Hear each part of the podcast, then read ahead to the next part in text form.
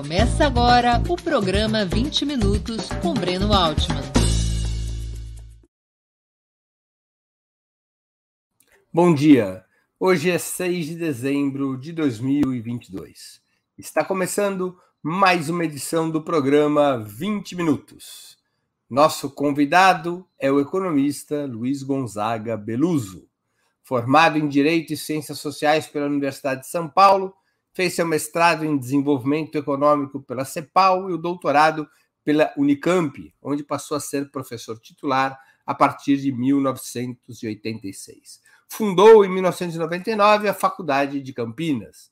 Foi secretário de Política Econômica do Ministério da Fazenda no governo Sarney de 1985 a 1987, entre outras funções públicas que desempenhou. Uma dessas funções, é bom sempre lembrar, em época de Copa do Mundo, foi presidir a Sociedade Esportiva Palmeiras, seu time de coração. Bom dia, professor. Uma honra sua presença no 20 Minutos. Obrigado por aceitar o nosso convite. Bom dia, Breno. É, é, eu agradeço essas referências, mas nesse mundo de hoje das redes sociais, eu fico muito assim constrangido com essas biografias, porque parece que nós somos homens diferentes dos outros. E nós não somos, somos falíveis, somos, na verdade, frágeis, podemos cometer erros. Isso é que a minha vida ensinou. E eu tento, na verdade, é, acompanhar essa fragilidade com o esforço de compreensão do, do, do mundo e da do posição do Brasil no mundo. É isso que eu, que eu tento fazer. Mas agradeço as suas referências apesar de achar que. Acabei de escrever no Valor um artigo sobre a meritocracia, né, é, em que eu faço uma crítica muito é, aguda, não sei se aguda, mas muito intensa, da, das pessoas que se acham merecedoras. Né? Muito bem. Professor, deixa eu ir a primeira pergunta do dia. O principal debate econômico nesse momento gira ao redor do teto de gastos, estabelecido pela emenda constitucional 95. O teto de gastos limita o reajuste dos gastos públicos, com algumas poucas exceções, à taxa inflacionária do ano anterior. A equipe de transição para o governo Lula está propondo uma PEC que permita créditos suplementares ou gastos extrateto para o novo Bolsa Família e outros programas emergenciais e tem enfrentado forte resistência do mercado e das forças políticas liberais. A grande polêmica, no entanto, é saber o que fazer de maneira definitiva com o próprio teto de gastos.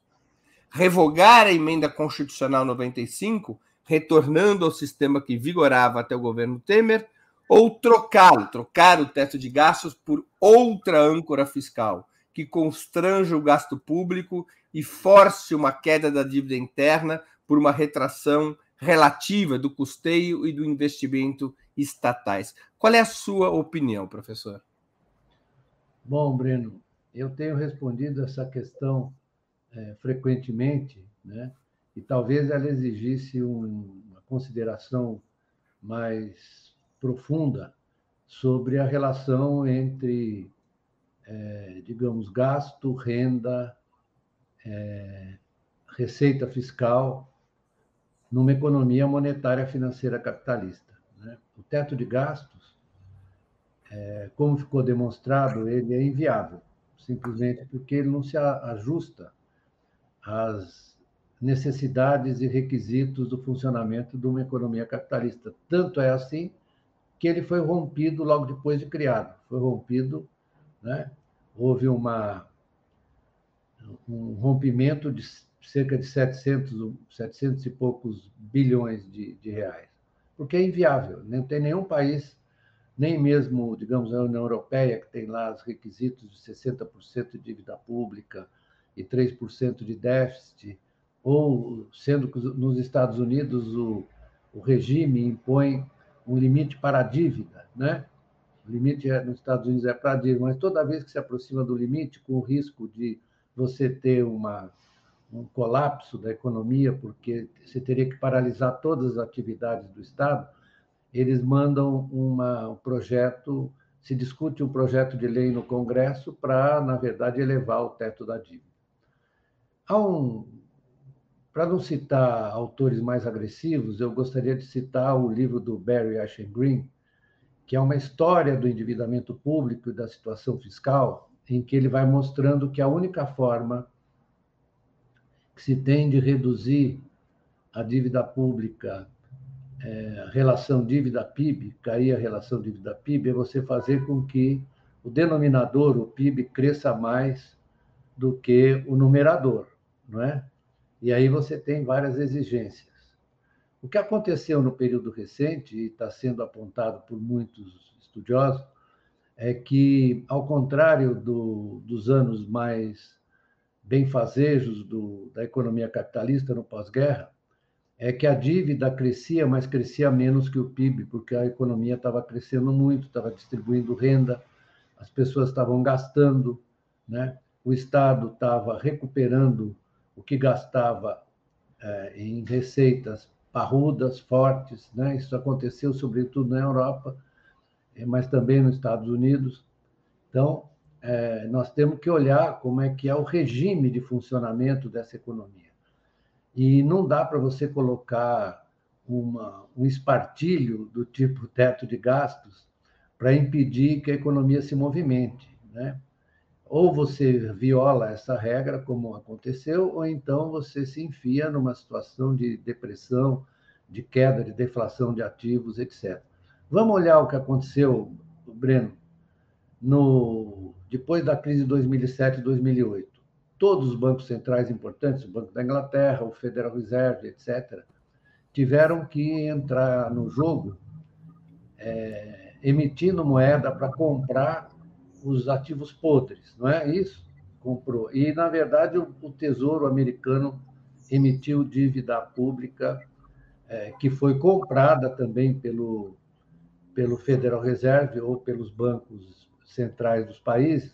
Por quê? Para impedir que a taxa de juros subisse e você tivesse ainda um fator adicional de é, é, estranhamento e de contenção do, da recuperação da economia, de, que, um fator que podia impedir o subir da taxa de juros.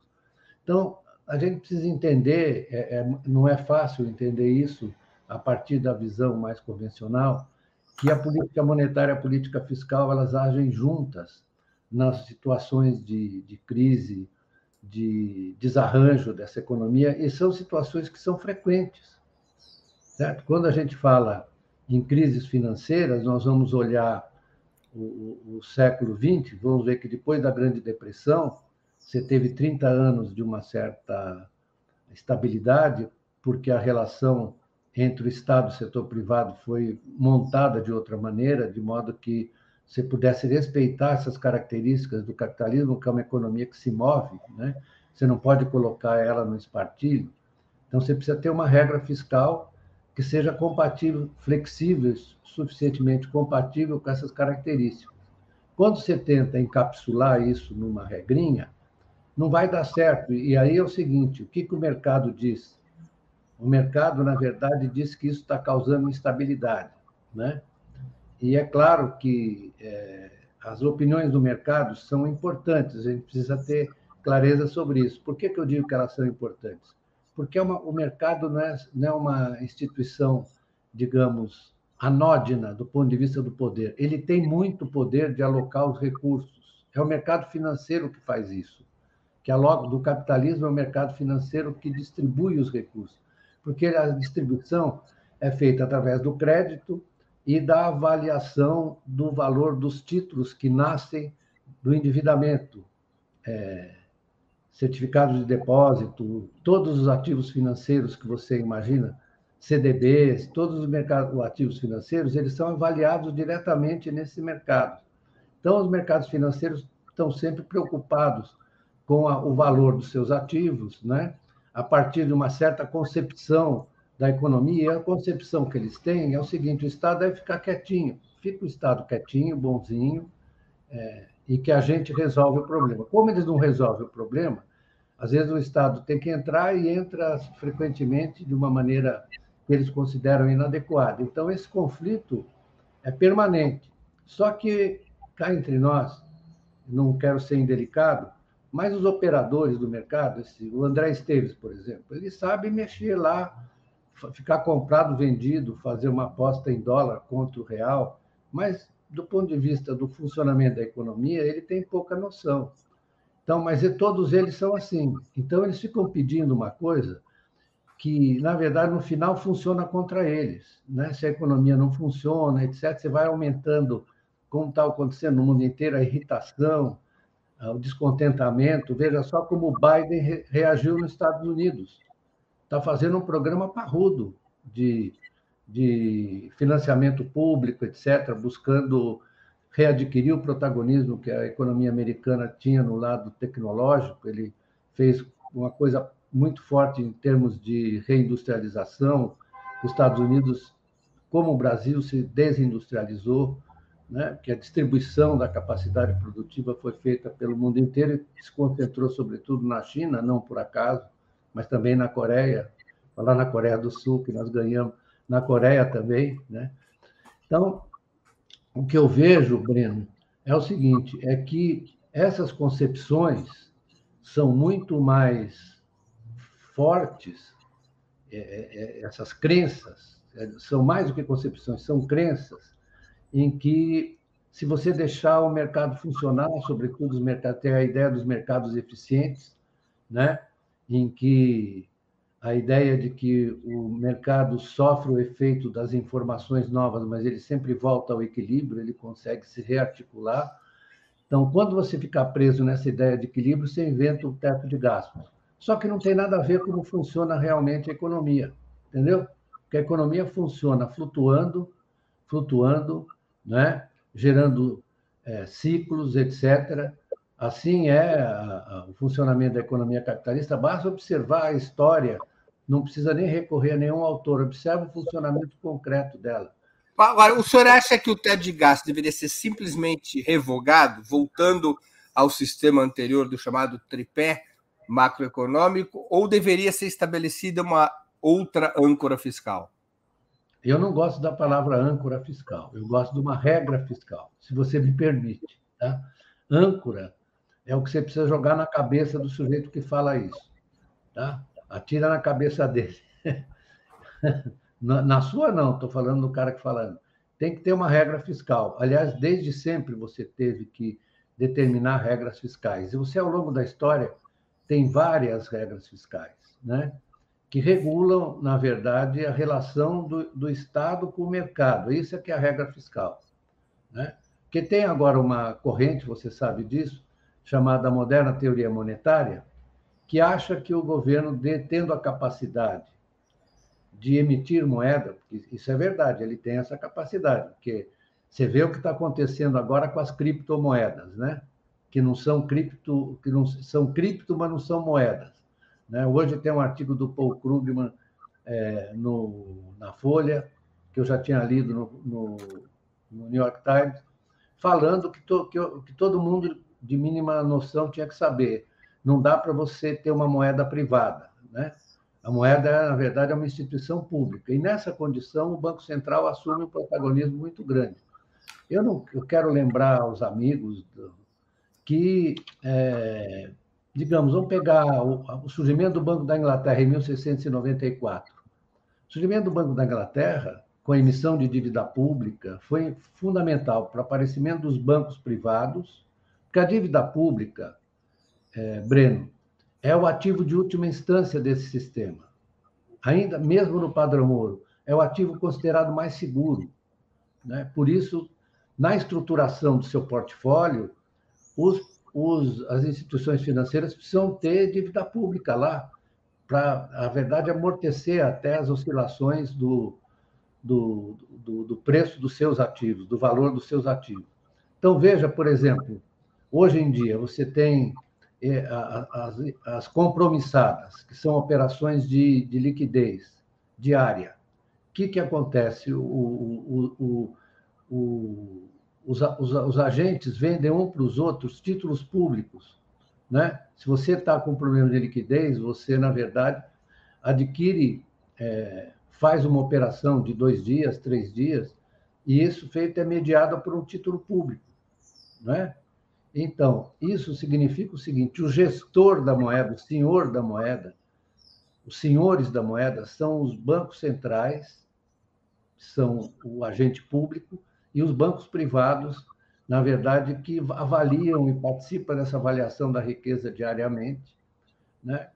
É, emitem dívida, né? eles avaliam a, a condição de devedor do devedor ao qual eles estão emprestando, se a capacidade de pagamento dele é suficiente. Então, é uma relação público-privada, devia ser um exemplo, as pessoas deviam pensar diariamente nisso. Né? Não há nenhuma capacidade de exação absoluta por parte do, do ente público e muito menos de segurança total por parte do setor privado. É um jogo entre esses dois protagonistas, certo? Que exprime bem o que é a moeda no capitalismo, uma instituição social, mas que é também é, é, é também é, promotora da acumulação de riqueza privada, né? Como diz um, um certo pensador do século XIX, ele diz que o dinheiro é riqueza potencial. Você sabe o que é esse pensador, né? Ele dizia que é riqueza potencial, assim como o outro, que já é do, nasceu no século XIX, é do século XX, que também diz a mesma coisa, né? que, na verdade, o crédito é riqueza futura. E a taxa de juros é o preço cobrado pela aposta nessa riqueza futura. Aí vem os caras e, e querem falar na taxa de juros neutra. Eu nunca vi é, um negócio tão tosco quanto o pensamento conservador econômico. Taxa de juros neutra né? é aquela que mantém a economia em equilíbrio, justamente uma economia que está permanentemente em desequilíbrio, porque ela se move.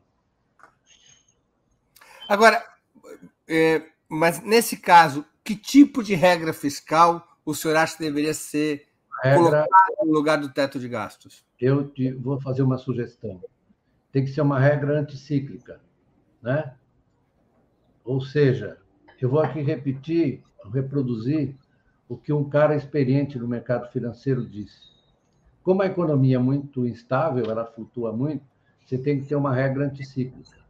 Ou seja, por exemplo, uma regra, você separa o investimento do gasto corrente, porque o investimento funciona como um regulador do desempenho da economia e, na verdade, um, é, um instrumento de estabilizar as incertezas do setor privado. Por isso, a regra do investimento é o seguinte: quando a economia é, declina, o investimento público tem que subir para garantir segurança para o setor privado não se afastar do investimento. E, ao mesmo tempo, quando a, economia está num, numa trajetória de expansão, o investimento público tem que se acomodar, e, quer dizer, é uma regra anticíclica, né? em que você separa os gastos de investimento dos gastos correntes. Né? Aí resta saber o que você vai incluir na regra do investimento. Eu, eu entendo com muita gente que, por exemplo, educação e saúde deveriam ser incluídas no investimento porque fazem parte do que eles chamam de capital humano. Né? Então, você tem que preservar o capital humano. E é isso e esse investimento compreende infraestrutura, etc. Eu sei que é que isso foi formulado há muitos anos, em 1936.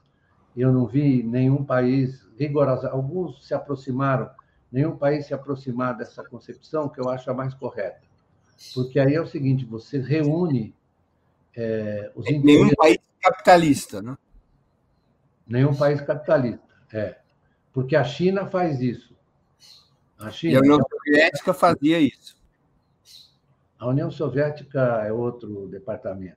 Né? Eu digo, mas operava com uma outra lógica que não era.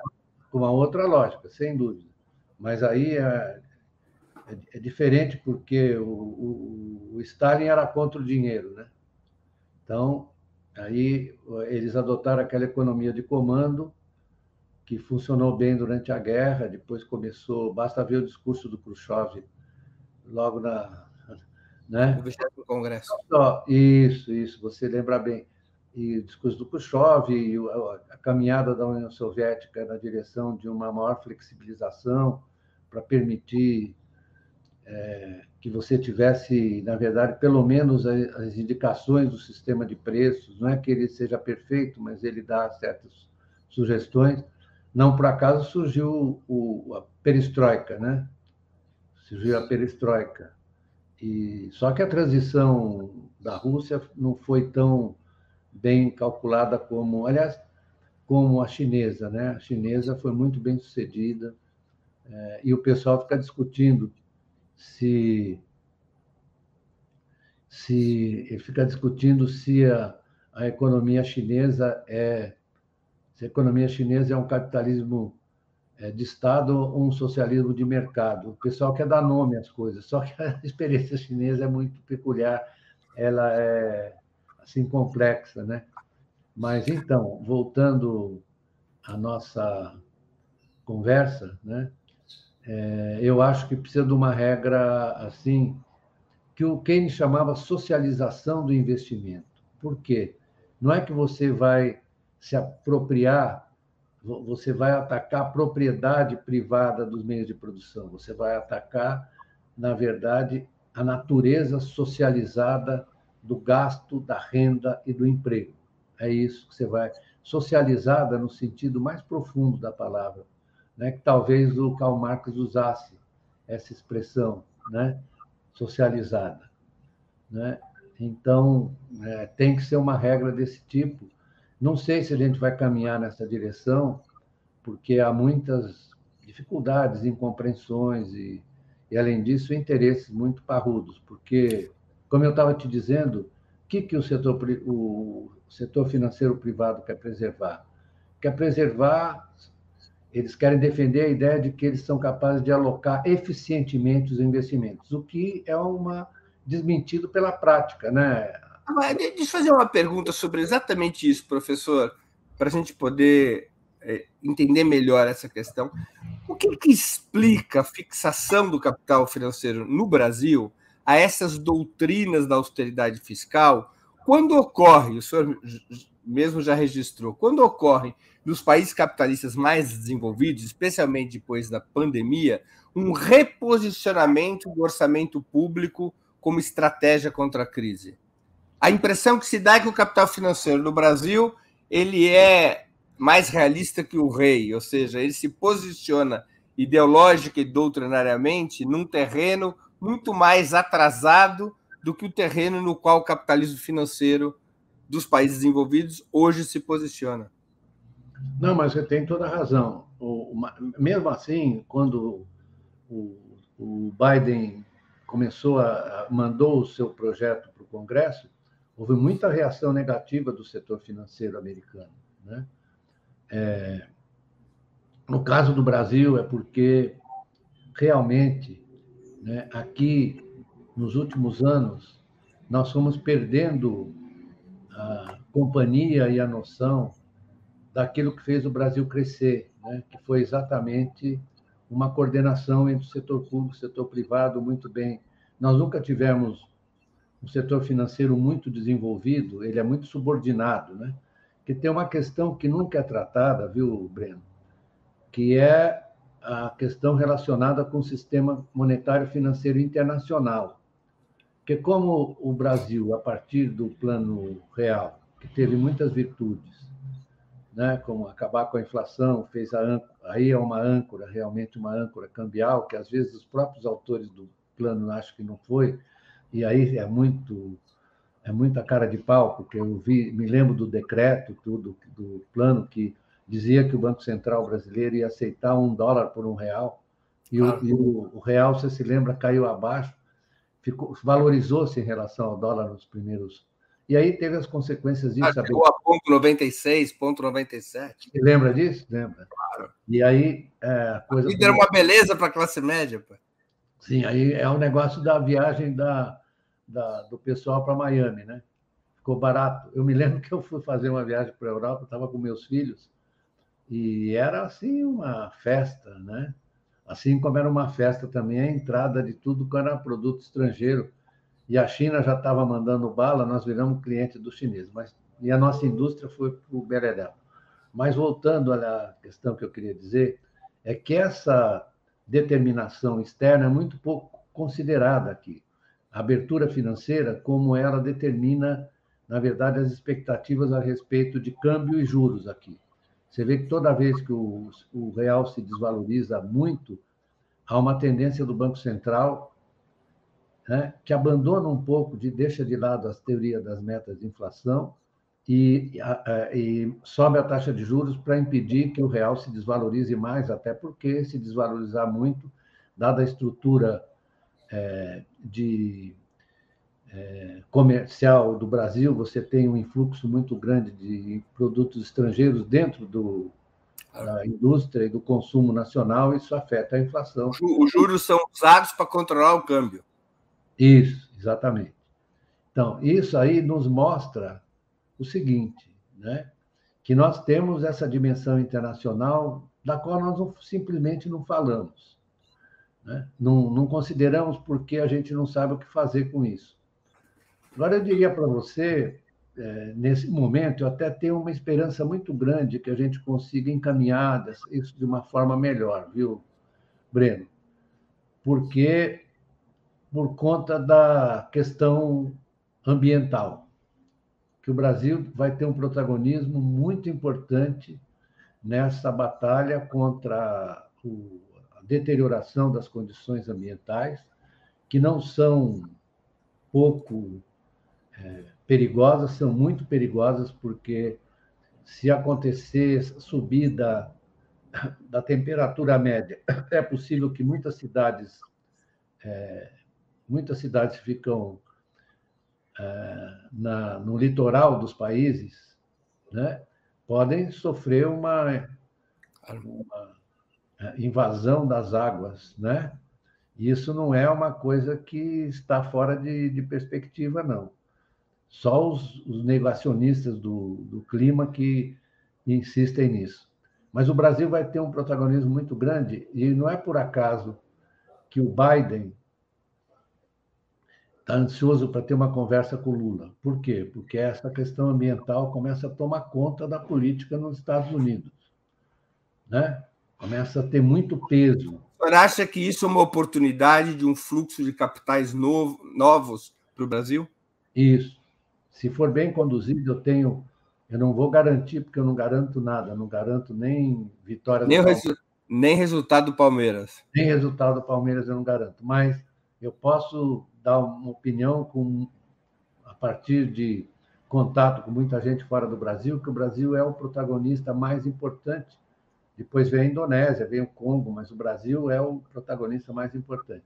E nós temos um ativo aí, ativo para realmente receber um influxo importante de capitais. O que isso vai facilitar a vida aqui, porque nós já temos as reservas que foram acumuladas no período Lula, né?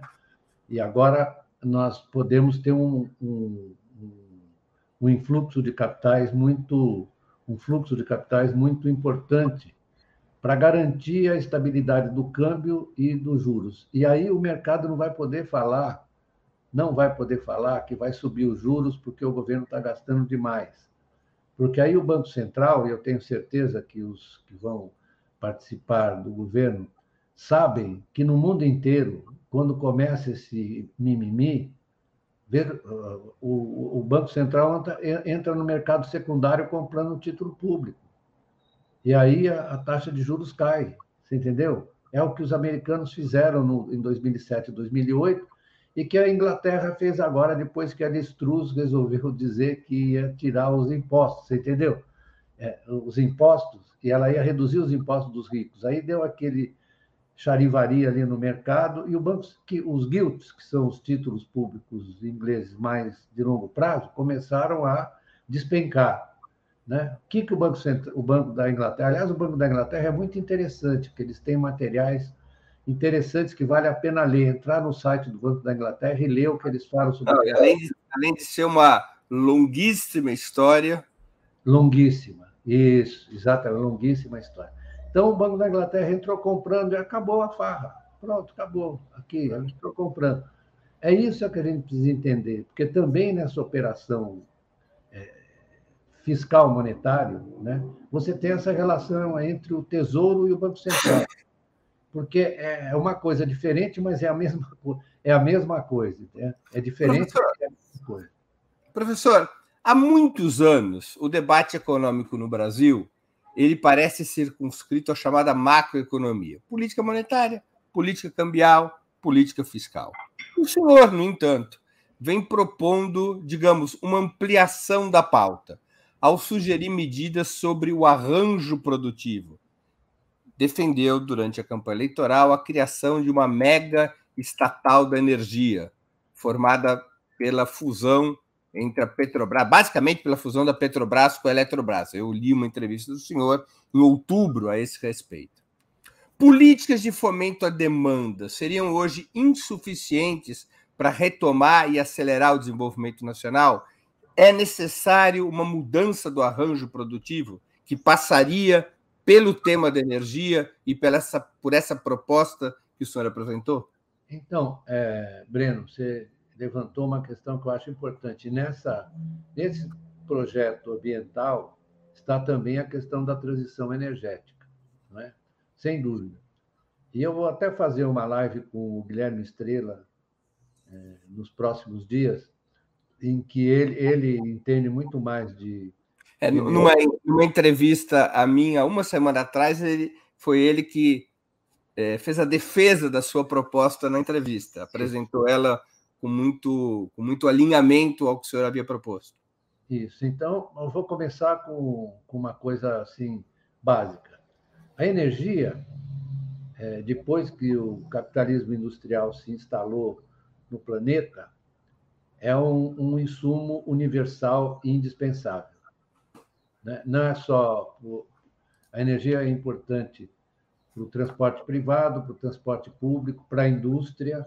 Não tem indústria sem energia inumana, como dizia o Carlo Tipola, que era um historiador italiano, né? Que a revolução industrial é isso, você passou da energia humana, do carro de boi do, do arado passou para a máquina, né? É, e, então, a energia é um insumo universal. O preço da energia ele não pode ser comparado de jeito nenhum ao preço da mexerica, ou mesmo de um computador, porque esses são dimensões singulares da vida econômica. A energia não, ela é universal, assim como o dinheiro. Né? Energia e dinheiro. Então, é claro que você precisa ter um projeto de transição energética, e isso deve envolver esse erro da privatização da Eletrobras, porque achar que o setor privado vai resolver isso é uma ingenuidade. Você tem que fazer uma transformação institucional, criando uma empresa de energia que comande e, na verdade, estimule o setor privado também a participar. Por exemplo, nós vamos ter problemas com a produção de é, painéis solares. É uma oportunidade única nós é, começarmos a produzir aqui painéis solares. Eu vi que entrou alguém aqui dizendo que Taiwan quer transferir uma fábrica de semicondutores para o Brasil. Ótimo, né? Muito isso, o Fred que falou. Produção de chips avançados para o Brasil. Ótimo, né? É, aliás, isso está no, no, no horizonte, é verdade, também da disputa China-Estados Unidos. Né? Se for esse o resultado da disputa, é ótimo para nós. Vamos pegar a fábrica de Taiwan, que os taiwaneses são craques na produção de semicondutores, são líderes. 50% da produção mundial está em Taiwan. Isso, são líderes. Então, é, nós temos que participar dessa disputa. E o Brasil está numa posição muito interessante nisso. Não é que vai ser um passeio, como, como pessoal diz no futebol, não vai ser um passeio, mas vai ser um processo de, de atração de investimentos, etc., e com impacto, inclusive, importante na indústria local, na, na modernização da indústria local nos termos que estão postos pelo estado da arte agora, né? Você tem que lidar muito com essas questões da, da hiperindustrialização. Eu falo hiperindustrialização porque, ao contrário do que é dito, desindustrialização, desindustrialização aqui, é, é, na verdade, o que ocorreu no mundo é uma hiperindustrialização. porque os procedimentos da indústria, da fábrica, né, foram transferidos para todos os setores. Nós estamos aqui numa operação industrial, né, digital, assim como na, na agricultura também. Hoje você tem as questões da irrigação, da colheita, do plantio, tudo isso feito, fora o fato de que estão aparecendo agora, tá, estão surgindo projetos de agricultura vertical. Você sabe o que, é, né? Que não são feitas uh, sem exigência de espaços grandes de terra, etc. Olha só como a coisa vai avançando. Então, a gente tem que olhar como se movimenta essa, essa economia. Né? Essa mega estatal de energia, ela pressupõe uma recuperação do controle público sobre a Eletrobras? Sem dúvida. Sem dúvida, pressupõe, sim. Né? É importante, porque você não pode ter um, um programa, um projeto de energia sem contemplar diversidade de formas de energia. Você não vai abandonar a energia hídrica, por exemplo, né? mas você tem que concatenar a energia hidro, a energia, digamos, que vem é, também do, do, das outras formas que nascem, por exemplo, que a agricultura brasileira tem um papel importante, né? o hidrogênio verde, por exemplo. Né? Agora, seria uma empresa integrada, no qual desapareceria a Petrobras e a Eletrobras para dar vez a uma terceira empresa, ou seria uma espécie de holding que teria distintos braços, entre eles a própria Petrobras e a Eletrobras. Qual é o desenho dessa mega estatal? Bom, é uma campanha A Energia é Nossa. A campanha A Energia é Nossa, é isso. Não é o petróleo é nosso, é a energia é nossa, é isso aí. É, a forma institucional você pode usar, digamos, uma holding que tenha o comando das operações, que faça o planejamento da operação das empresas é, particulares que estão dentro da Petrobras, da Eletrobras, ou pode ser uma, uma estatal. Aí o desenho, o Guilherme Estrela pode falar melhor que eu qual seria o desenho adequado. De toda maneira, seria uma empresa de controle estatal, mas de capital aberto. Sim, aliás, é, capital aberto, assim, sem dúvida, mas modos em rebus, né? Porque você tem que manter o controle com o Estado brasileiro e sem alocação, sem abrir esse capital nos mercados internacionais? Também não, que foi um erro que nós cometemos, porque aí eles ficam fazendo mimimi. Eu acho também que isso é, é, é, é reduzido, esse, esse choque dos, dos, investidores, se, na verdade, nós conseguimos encaminhar aqui, é, encaminhar aqui um, um volume de recursos eu estou lendo muito o Banco Mundial. O Banco Mundial está muito empenhado agora em financiar, é, a, em financiar essas, esses programas ambientais. E nós uhum. temos também o Banco dos BRICS, ao qual nós nos recorrer, não recorremos, e nós somos membros, e é importante manter a relação com ele. Né?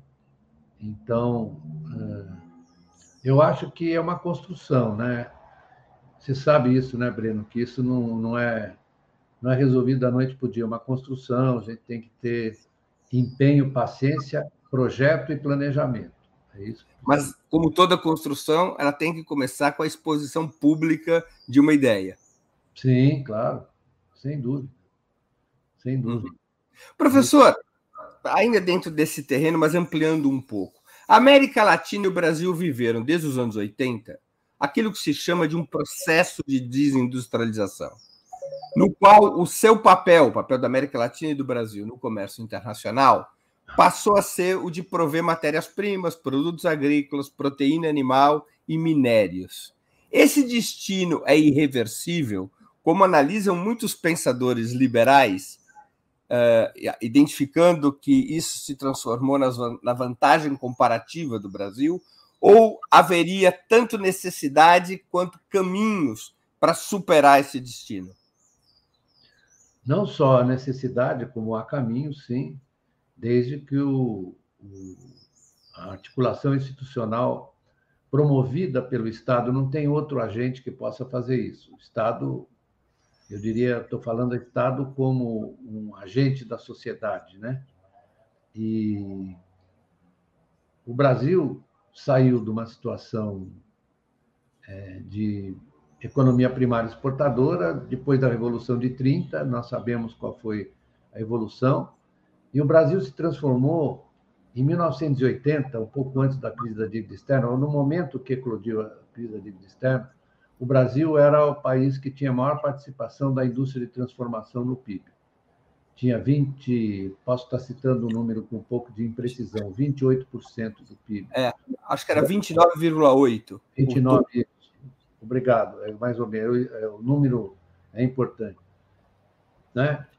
E como é que isso foi feito?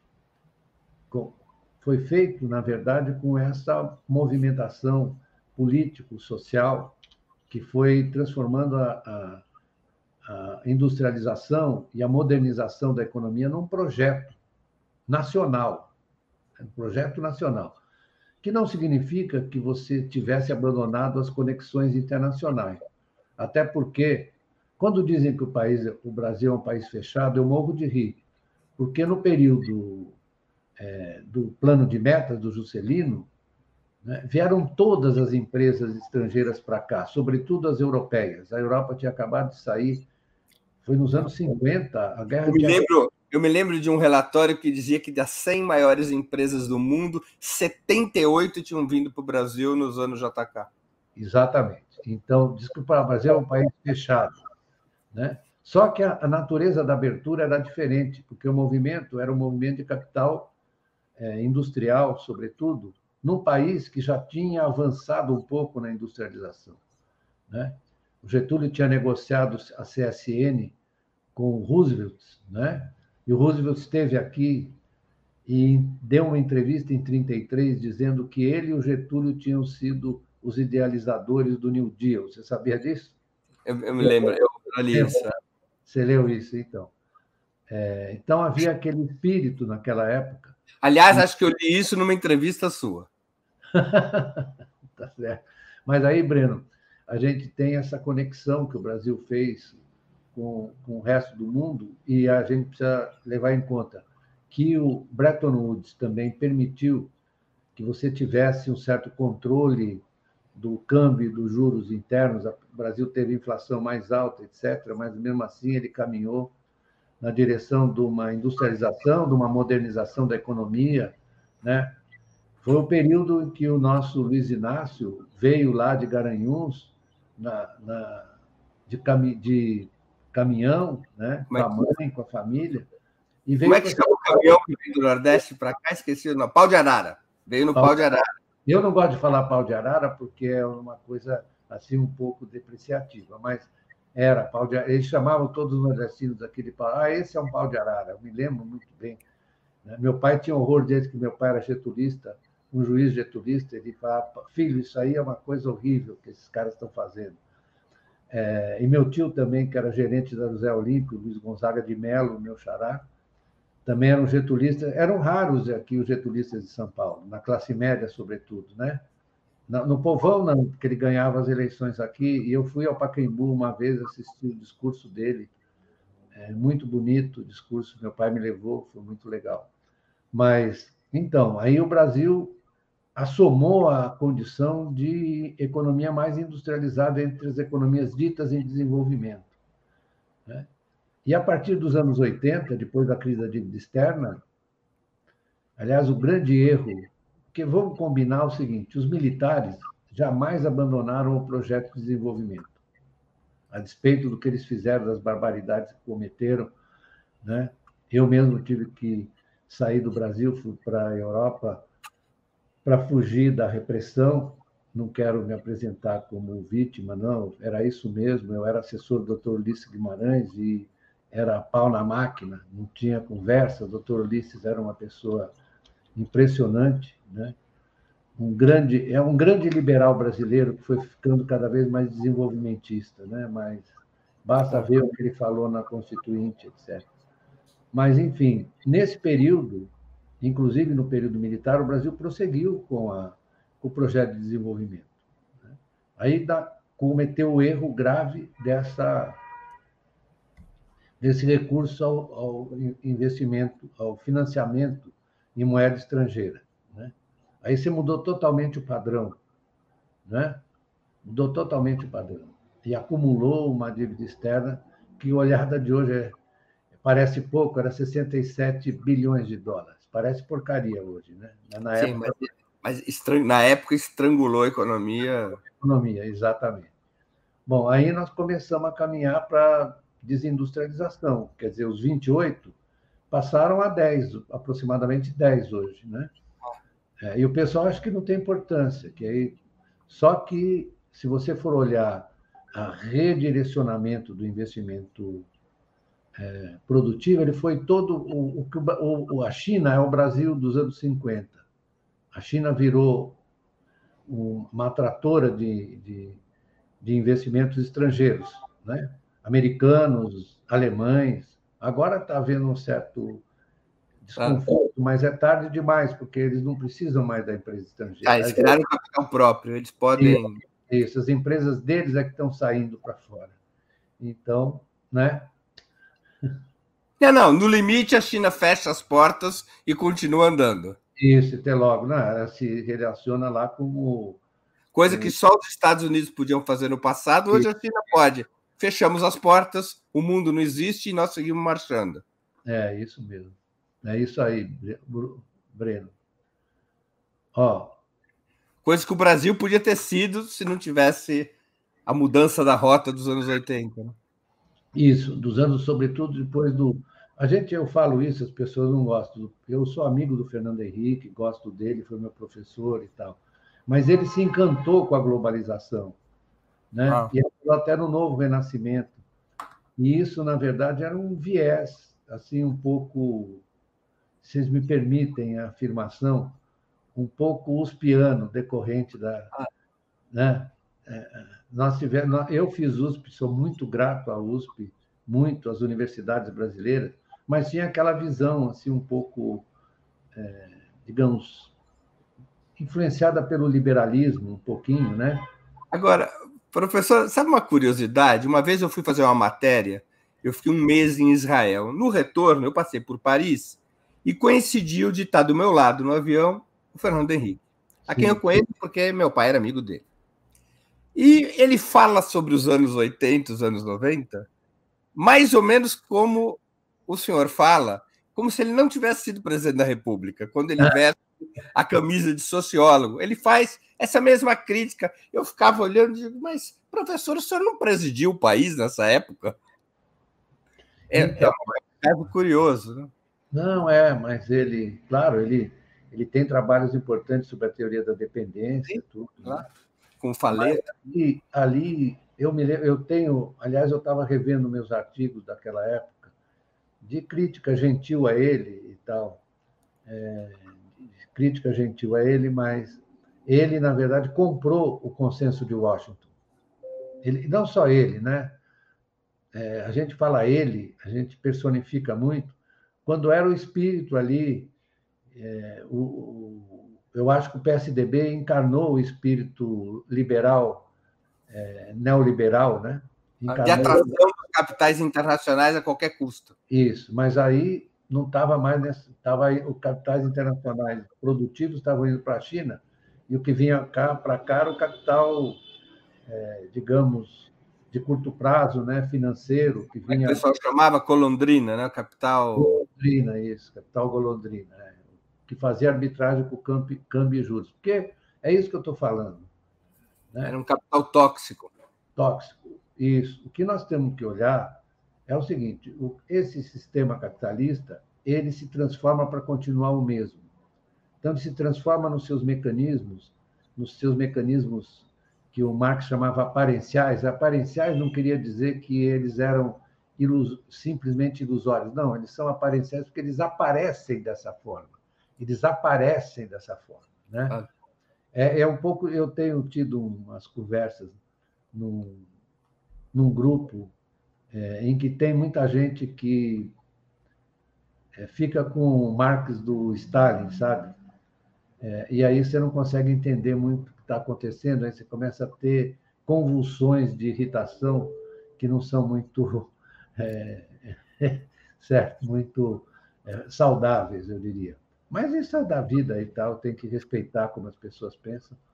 Mas eu. Deixa eu fazer uma outra pergunta. Me perdoe que às vezes eu interrompo aqui, porque eu estou preocupado Não, com o horário do senhor e com o jogo que daqui a pouco começa. Pode, pode interromper. Professor, o senhor acredita que exista uma burguesia interna capaz de se associar a uma estratégia de reindustrialização que tenha como um dos pilares o crescimento econômico com distribuição de renda e riqueza? Breno, eu vou me valer de um intelectual orgânico italiano, da, da, das minhas origens, chamado Antônio Gramsci, que ele, ao falar da Itália, ele deu um exemplo da industrialização italiana e falou fabricar os fabricantes. Nunca teve tão certo. No Brasil, o projeto getulista fabricou os fabri... e juscelinista fabricou os fabricantes. Eu conheci muitos deles, gente muito comprometida com suas empresas, como Cláudio Bardella, que eu tenho saudades, Antônio Emílio de Moraes, é, os, os, os... velhos capitães da indústria que deixaram de existir, né? Deixaram de existir, mas foram... foram é... Vilares. Vilares, isso. Fabricaram os... Kaczynski, fabricaram os fabricantes. Isso é um processo social. Então, quando a gente pensa da burguesia como se fosse uma pessoa, a burguesia é uma forma social, né? não é uma pessoa. O Marx é que dizia no prefácio do Capital, ele dizia o seguinte: eu vou tratar aqui os capitalistas como funções sociais, está dito lá, né? Então não é uma visão moralista nem moralizadora, é uma visão estrutural. E eu acho que é possível sim é, você insetar outra vez Veja o caso lá da, dos empresários americanos no, na Califórnia. Né? Eles estão sendo fabricados por quê? Pelo gasto militar do Estado, que as pessoas não sabem. Leiam a Mariana Mazzucato. Claro. Leiam a Mariana Mazzucato, o Estado empreendedor. O mais keynesiano de todos os setores da economia do mundo, que é o complexo bélico industrial. Isso, mais keynesiano. Isso, bem, bem lembrado. Porque você planeja e executa sem problemas. Sem problemas, é sempre ninguém reclama, coisa E nunca falta recurso, porque os Estados Unidos simplesmente imprime o dinheiro necessário. É, é que o, já o Eisenhower falou lá atrás, né, o, o complexo industrial militar. O Eisenhower, ah. né? Claro. A, a, alertando o país de que poderia ocorrer do complexo bélico industrial vir a governar os Estados Unidos. Isso, isso, exatamente. Ele que era um general. Era um general, mas um sujeito muito interessante, né? Um general muito interessante. Ah. É general. Mas... Que deu origem a uma charge na, no New York Times, que já começava o ciclo de golpes militares logo um pouco adiante, que foi os Estados Unidos também é uma ditadura militar, General Electric, General Motors. Isso, isso, isso. Exatamente, é isso aí. Mas então será que é possível isso? Quer dizer, o próprio Estado fabricar os fabricantes? Claro, mas isso é isso é que provavelmente vai acontecer. Vamos pegar. Eu, as pessoas ficam irritadas porque eu cito a experiência chinesa. Mas não há um país onde o empreendedorismo seja mais exuberante que na China hoje. Mas o empreendedorismo nasce das oportunidades que o, os bancos públicos, empresas públicas criam para o setor privado. Né? É, pega a história, pega o livro do nosso amigo do Elias Jabur, que é um livro magnífico sobre a China. Eu fico indicando o livro aqui. Socialismo no século XXI. Isso que é um livro excelente, muito bom. Socialismo do chinês no século XXI, chama. Isso, isso. Que deve ser lido para ele vai, eles vão explicando ele, o, o autor italiano, vão explicando como é que isso foi construído. Ou então pode ler o livro da Isabela Weber, né? Que é um livro também muito interessante sobre a transição da China sem choque, sem cho terapia de choque como foi feito na, na União Soviética. Que aí a transição foi muito foi uma passagem de, da propriedade dos ativos do Estado para os tecnocratas do, do governo, para o pessoal que os, os ricaços que viraram ricaços russos, né? Que patrocinam time de futebol, etc. Essa turma, né? Claro. com a destruição, com a destruição dos próprios ativos. Antes de continuar, a gente já está chegando no final da entrevista, eu queria pedir a vocês que contribuam financeiramente com Opera Mundi. Há seis formas de fazê-lo. A primeira é a assinatura solidária em nosso site, operamundi.com.br barra apoio. A segunda é se tornando membro pagante em nosso canal no YouTube, basta clicar em Seja Membro e escolher um valor no nosso cardápio de opções. A terceira é contribuindo agora mesmo com o Superchat. A quarta, nos enviando um super sticker. A quinta é através da ferramenta Valeu, valeu demais quando assistirem aos nossos programas gravados. E a sexta é através do Pix. Nossa chave no Pix é apoia.operamundi.com.br. Eu vou repetir a nossa chave no Pix, apoia.operamundi.com.br. Além dessas seis formas de contribuição, lembre-se sempre de dar like, de clicar no sininho e de compartilhar nossos programas com seus amigos e nos seus grupos. Quem ainda não estiver inscrito em nosso canal, essa é a hora de fazê-lo. A mais eficaz de todas as armas contra as fake news é o jornalismo de qualidade. Apenas o jornalismo de qualidade coloca a verdade acima de tudo. E esse jornalismo que a Opera Mundi busca oferecer todos os dias depende da tua contribuição, do teu apoio, do teu esforço, do teu engajamento. Não importa o valor com o qual possa ou deseja contribuir, será muito bem-vindo e desejar eu agradeço. Professor, o principal formulador da teoria marxista da dependência Rui Mauro Marini estaria fazendo 90 anos agora em 2022. Ele afirmava que havia uma contradição insanável, para resumir, entre o capitalismo periférico e o Estado soberano de bem-estar. Ou seja, que mesmo reformas nos marcos capitalistas que atenuassem a superexploração do trabalho, o monopólio da terra e a dependência externa, sempre colocariam o sistema em xeque e empurrariam a burguesia latino-americana a derrubar um governo que ousasse ir por esse caminho. É a interpretação que ele faz, uma célebre obra, Socialismo ou Fascismo. A história deu razão a esse pensador? Eu acho que eu li muito Mário Marini, Marini, concordava com umas coisas. A, a primeira a discordância é com a ideia de contradição insanável. Se é contradição, ela não é insanável. Porque a contradição, às vezes, é interpretada como oposição. E não é oposição. A contradição é o êmbolo do movimento. No, no Marx e no, no, no Hegel, o êmbolo do movimento. Então, isso foi se transformando. Né?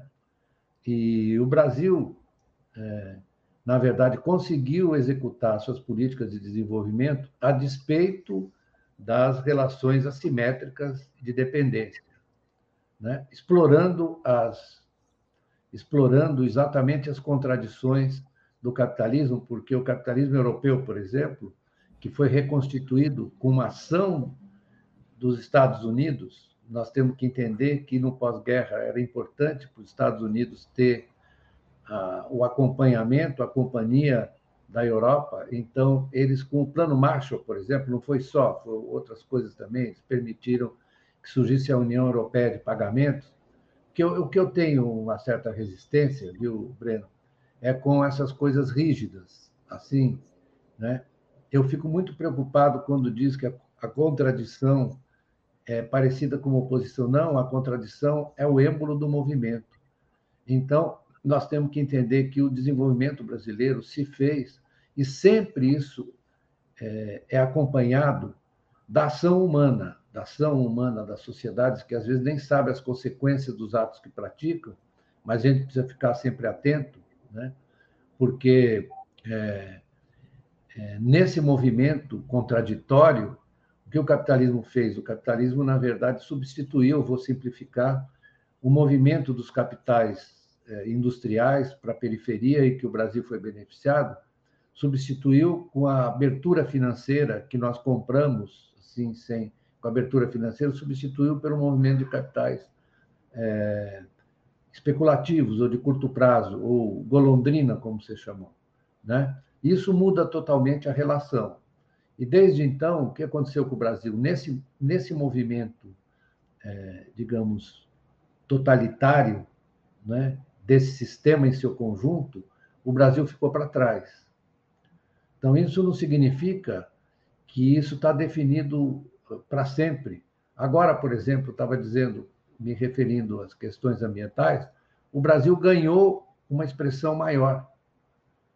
A partir da sua condição de país é, é, muito grande, etc., que dotado desses recursos naturais, e isso vai, nos, na verdade, nos oferecer uma oportunidade para reconstituir uma teia de relações industriais importantes do país. Então, eu prefiro ficar com o Gramsci do que com o Rui Mauro Marinho. Professor, além das medidas emergenciais que nessas semanas estão sendo discutidas, que para enfrentar a fome, o desemprego e a queda da renda das famílias, quais reformas seriam, quais reformas estruturais, como se diz, seriam indispensáveis para o novo governo Lula? Eu não estou falando em termos de longo prazo. Para quais são as reformas das quais o governo Lula não pode escapar para tentar colocar a economia no rumo? Bem, eu acho que algumas já estão sendo é, já estão sendo apontadas, né? Como por exemplo essa questão do, do Bolsa Família, né? Eu, eu acho que, a minha opinião, é que isso devia ser acompanhado de um programa que podia ser patrocinado pelos, pelos bancos públicos, sobretudo, ou financiado, que é a criação de cooperativas de trabalhadores informais. Você não, devia, não deve dar só o dinheiro para a pessoa, você deve dar dignidade a ela.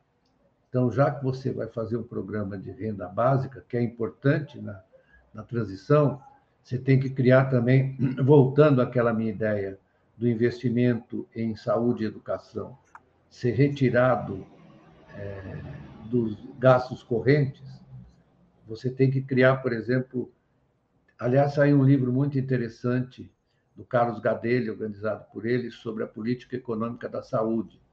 Como você pode criar muito emprego, investimento impulso tecnológico investindo na saúde, assim como na educação também.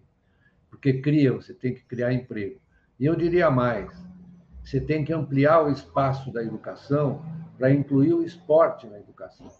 Porque o esporte é muito importante para o desenvolvimento das atividades dos meninos, das crianças, e fazer tudo em tempo integral. Então, eu acho que você tem que focar em infraestrutura, cujo o nível de investimento público em infraestrutura está ah, baixíssimo, né? baixíssimo, e é, 0,21% do PIB é inacreditável. Né? Muito bem. Estou é, vendo que o Felipe Calabres está dando uma, uma, um palpite aqui. Muito bom. É, então, nós temos que construir isso de uma maneira é, muito rápida né? para poder ter um resultado importante no, no, no, final de 2023, já com uma elevação do padrão de vida das pessoas. É claro que essa questão da educação e da saúde tem que, ser, tem que acompanhar o, a criação, a sustentação do, do auxílio emergencial, que é muito importante. Você não pode ter nenhum programa deixando que funcione, deixando 30 e poucos milhões de pessoas passando fome. Né? Isso é impossível. Então, tem a questão emergencial agora, que é fundamental é, que passe isso, isso é decisivo para você poder ter uma alavanca para fazer os outros programas logo em seguida. A reforma tributária joga um papel decisivo? Joga, sim. Muito importante. Você tem que simplificar o sistema e, na verdade, desconcentrar um pouco a, as receitas estão muito concentradas no, nos impostos sobre o consumo. Né? 50% né, da arrecadação. 50 e tantos por cento, isso. Estão muito concentrados aí. Olha, isso é uma anomalia se comparado com outros países. Todo mundo fica falando na reforma tributária, tem que simplificar também, né?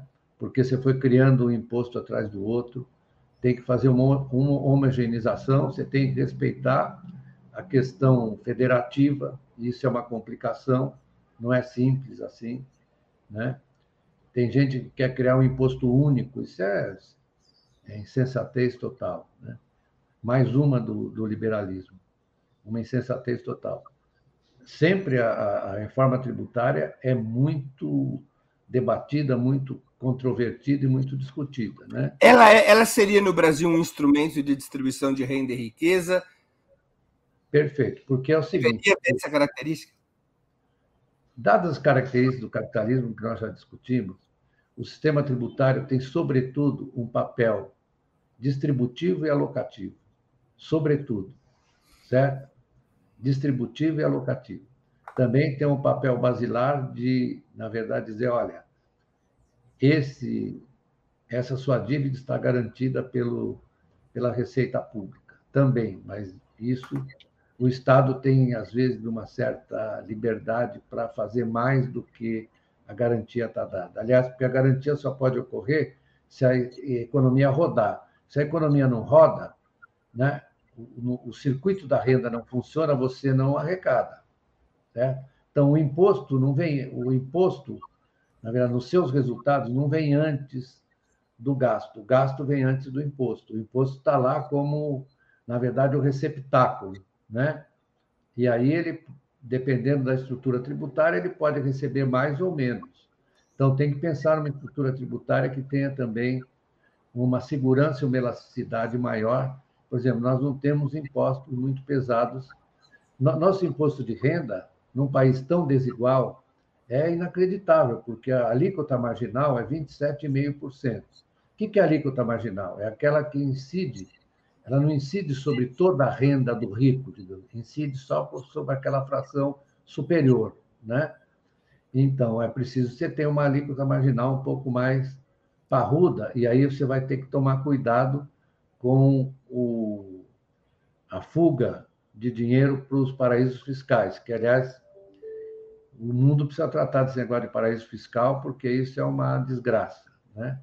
porque é o refúgio dos, dos enriquecidos que, na verdade, não querem se comprometer com o seu povo. Né?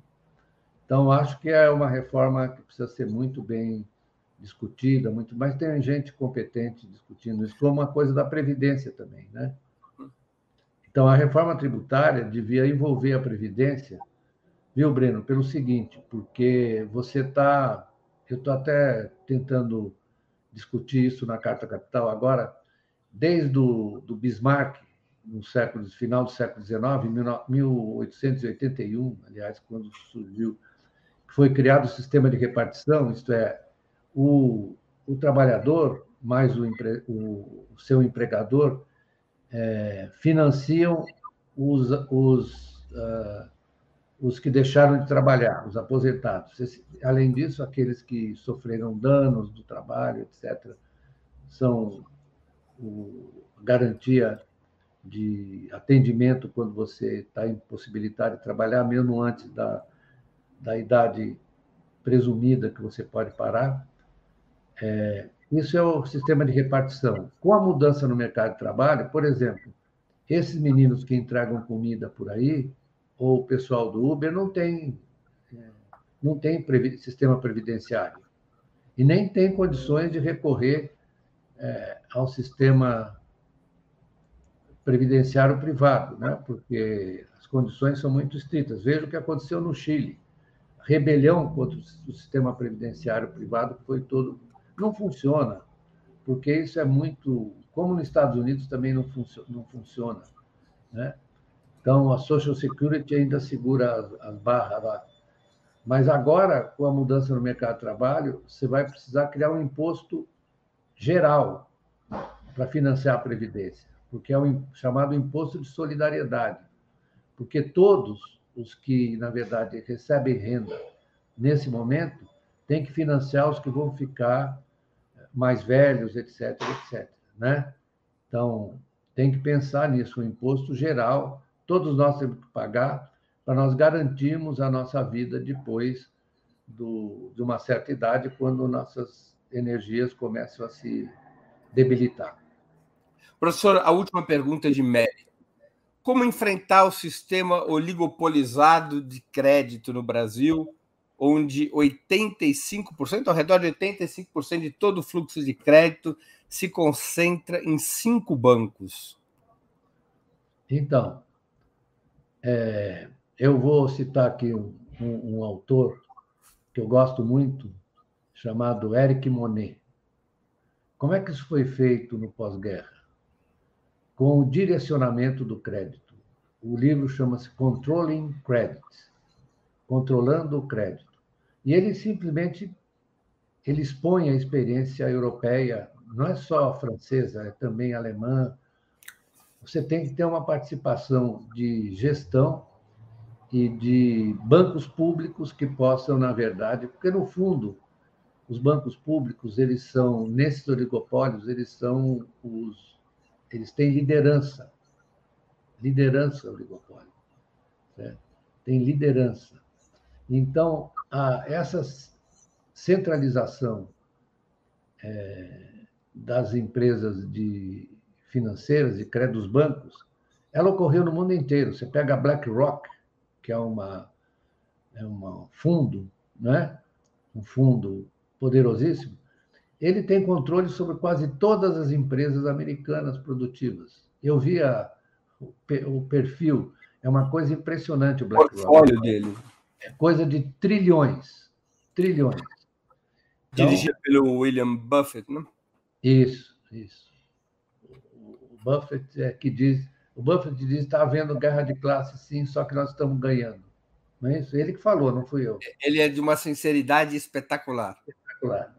Warren Buffett, isso.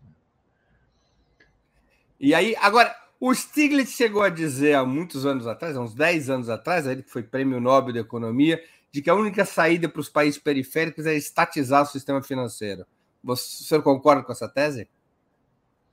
Olha, eu, eu tendo a concordar para dizer o seguinte: o peso do sistema público de financiamento tem que ser muito grande muito grande. Tem que ser decisivo para dirigir o crédito mesmo e não deixar a coisa sair do corpo. Porque nós temos que lidar, isso aí é, é assunto para uma outra live, né?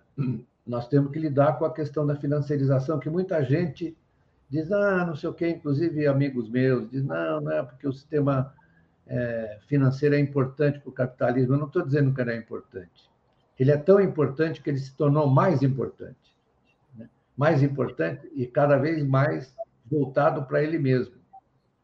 Né? Voltado para ele mesmo. Isso é a financiarização.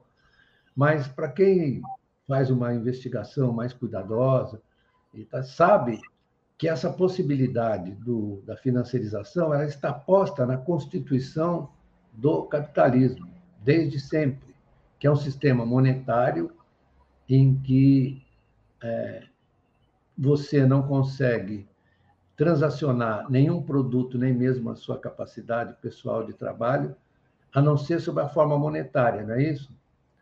E aí você registra tudo isso nos balanços, o resultado, né?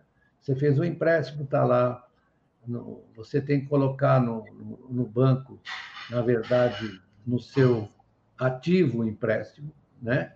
E esse ativo é avaliado dependendo do andamento da economia todo dia, então é uma economia monetária financeira. Isso é.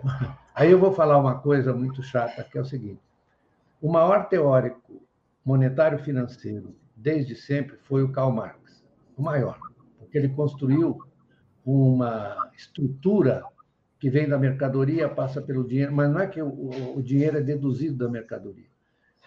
Ele fala da mercadoria que já é a mercadoria do capitalismo e, portanto, é a economia que só é transacionada com dinheiro. Ele explica várias vezes isso, eu fico pasmo de ver. que aí ele vai para as forças produtivas, etc., para a indústria, para a grande indústria. Né?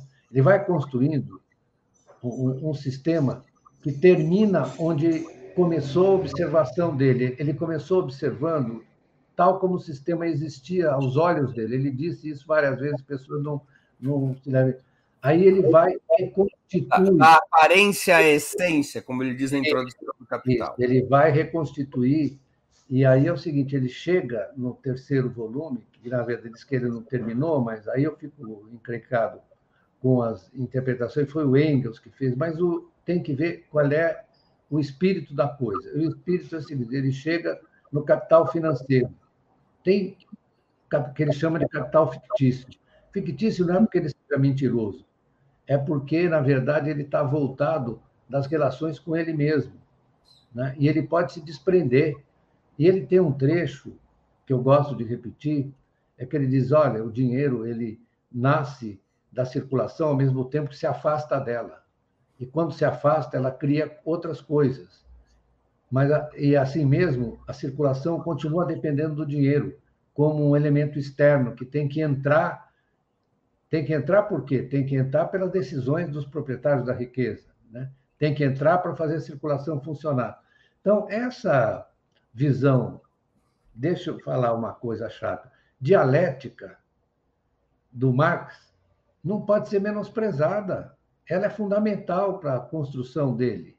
Né? Assim como Keynes também, que fala da separação é, é, da riqueza líquida da riqueza produtiva, fala no, no, no, capítulo 12 da teoria geral. Eu fico pasmo de ver por que, as pessoas fogem disso e querem o, o negócio. Batatinha, quando nasce, esparrama pelo chão. A menina, quando dorme, põe a mão no coração. É isso que eu acho que eles querem. Batatinha quando nasce. Professor, existe vida além do capitalismo? É possível ainda que a humanidade tenha uma, um outro tipo de sociedade que não seja a sociedade capitalista, ou o capitalismo acabou virando o fim da história? Não, eu acho que, na minha visão, né, a partir desses, desses autores que eu respeito, que são o cerne do meu, da minha compreensão, né, é preciso saber o que eles dizem a respeito da, transform, da capacidade autotransformadora do capitalismo. É daí que eles deduziram que é possível um outro sistema que reconstitua e redefina as relações nessa economia. Qual é o objetivo deles sempre? É a vida humana, a boa vida, a vida dos homens. Então eles dizem o seguinte: o capitalismo ele tem um potencial enorme de transformar benignamente a vida dos homens. É isso que eles falam. Só que ele tem um potencial, mas do jeito que ele está, ele não funciona. Então é preciso que os homens aproveitem essa capacidade transformadora e o transformem para atender às necessidades do homem, das mulheres, do homem, estou falando das mulheres, dos homens, dos meninos, dos velhos. E ele tem essa capacidade, tem essa capacidade, oferece essa capacidade. Cabe a nós outros, os é, humanos, cuidarem de encaminhar essa transformação. Professor, nós estamos chegando ao fim da nossa conversa, já abusei muito do seu tempo, e eu queria fazer duas perguntas que eu sempre faço aos nossos convidados e convidadas antes das despedidas. A primeira, qual livro o senhor gostaria de sugerir aos nossos espectadores? E a segunda, qual filme ou série poderia indicar a quem nos acompanha? Então, eu vou indicar o livro que está me motivando mais ah, para reforçar, às vezes, e às vezes criticar minhas posições. É esse aqui. La Lógica del Capitale, de Roberto, Roberto Fineschi. Fineschi, é.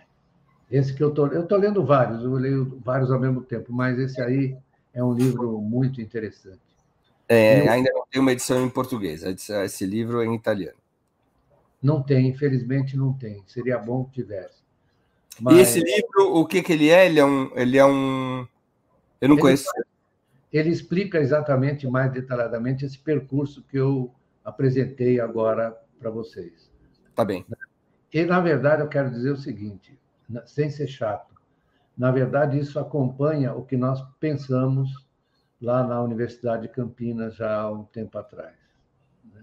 Muito é bem. É, nós não escrevemos em, em, em inglês nem em italiano, mas eu tenho que defender a minha universidade, que foi pioneira nisso, nesse revisão do marxismo e do keynesianismo. Muito bem. Mais algum livro que gostaria de sugerir? Um outro livro? Ou livro, ou filme ou série. Pode passar direto para filme ou série também. Filme. Eu, eu falei até com a Natália que eu recomendaria Os Deuses Malditos do Visconti, Luquino Visconti. Aí, ela mostrou. É, é uma história do, do nazismo, né? da adesão dos, dos empresários alemães ao nazismo. É muito bonito porque tem é, atores formidáveis e, e, como a Ingrid Turing, por exemplo, que faz o papel da, da mulher que vai se casar com esqueci o nome dele, que é um ator formidável também. O Dick Bogard. Isso, Dick Bogart, isso, exatamente. Agradeço a tua ajuda. Mas é, um filme... é, que eu, é que eu sou também um fã do Visconti, então. Grande. Grande Luquino, né? Hum. Que fez também um outro filme admirável, né? Il Gato Pardo. Il Gato Pardo. Sim, que é sobre a unificação da. Sim, genial. Genial. Que é com, é com o Burt Lancaster, né? Burt Lancaster, isso. Lancaster e o, o nosso francês. E a Cláudia Cardinale, né? Cláudia Cardinale. É. É verdade. Nosso francês, o que está agora querendo fazer eutanásia. Ah, com o. Ah, esqueci o nome dele. O. Puxa! Eu também. Alain Delon. Alain Delon. Alain Delon, Alain Delon, isso, Alain Delon. Que é um filme maravilhoso. Ah. Que tem uma frase: vamos mudar tudo para tudo continuar como está. Que é a frase do livro, né? Frase do livro. que o livro. Alguma... Do Lampedusa, né? A, a, a, a frase do Lampedusa. É. Do Lampedusa. Professor, mais alguma indicação? Ó, eu tenho. Se eu, se eu for fazer um monte de indicação aqui. Não, não, não. Fique a seu critério. Tem um livro que eu indico também para os economistas, que é do, do Sérgio Cesarato, italiano, se chama Sei lezioni sulla moneta. Seis lições sobre a moeda. É em italiano também, mas é muito bom. Ah, entretanto, né, eu podia claro. O livro do. professor, apesar do Gabriel Jesus não estar mais na Copa, qual a sua, qual a sua expectativa sobre esta Copa que o Brasil já está nas quartas de final contra a Croácia? Ah, eu acho que o Brasil tem chance de ser campeão, sim. Tem. Como Passa fácil pela Croácia? A Croácia, eu achei muito fraca no jogo que eu vi. Ela ganhou nos pênaltis, né? Time envelhecido, né? É, achei fraca a Croácia. Eu acho que vai passar pela Croácia, sim. Vai pegar o osso duro ali na semifinal, que talvez seja a Argentina, né? Provavelmente. O senhor acha que a Argentina ganha da Holanda? Não, não, não, não garanto, não. Acho que o jogo é muito equilibrado. Acho que a Holanda fez um belo jogo no, no último que ela se classificou. Ganhou muito bem, né? Ela jogou com o Senegal, né? É. Senegal. Você pode dizer, não, Senegal é uma, uma seleção fraca, mas não é tão fraca assim. A Holanda foi muito bem. O senhor acha que a tendência é uma final Brasil-França? É, eu apostaria nisso. Sabe, se a gente sempre aposta em futebol, né? Às o Brasil, vezes... desde 1958, o Brasil é um freguês da França em Copas do Mundo. 58, o Brasil ganhou de 58. A última vez numa Copa do Mundo que o Brasil ganhou da França foi 58. 58, é. É isso mesmo. Depois, Depois perdeu 86. Perdeu 86. 98 na final. 98, é. E 2000, 2006. 2006 também. É, em 98 foi o jogo que o Ronaldinho ficou doente, né? É, que ele teve uma convulsão. Uma convulsão. É verdade. Então o Brasil é um freguês de carteirinha da França em campeonatos do mundo. Exatamente, depois de 58, você tem razão. É isso mesmo. É verdade. Professor, eu queria agradecer muito pelo, teu, pelo seu tempo e por essa conversa tão educativa, tão elucidativa. Obrigado pela oportunidade que o senhor novamente deu aos nossos espectadores e a mim mesmo. Muito obrigado por aceitar nosso convite. Eu agradeço a oportunidade que você me deu e continuo aqui é, invadindo minha biblioteca para poder ficar melhor do que eu não sei se sou. Né? Então... Muito obrigado, professor. Muito um obrigado. Abraço, um grande abraço. Também agradeço a todos e todas que assistiram a esse programa, em especial aqueles e aquelas que puderam fazer contribuições financeiras ao nosso site e ao canal de Opera Mundi no YouTube. Sem vocês, nosso trabalho não seria possível e não faria sentido. Um grande abraço a todos e a todas. Para assistir novamente esse programa e a outras edições dos programas 20 Minutos, se inscreva no canal do Opera Mundi no YouTube. Curta e compartilhe nossos vídeos, deixe seus comentários. O jornalismo de Ópera Mundi é mantido com o seu apoio. faça uma assinatura solidária em www.operamundi.com.br. Com um pequeno valor mensal, você nos ajuda no desenvolvimento de um jornalismo independente e de qualidade. Obrigado pela audiência e até a próxima.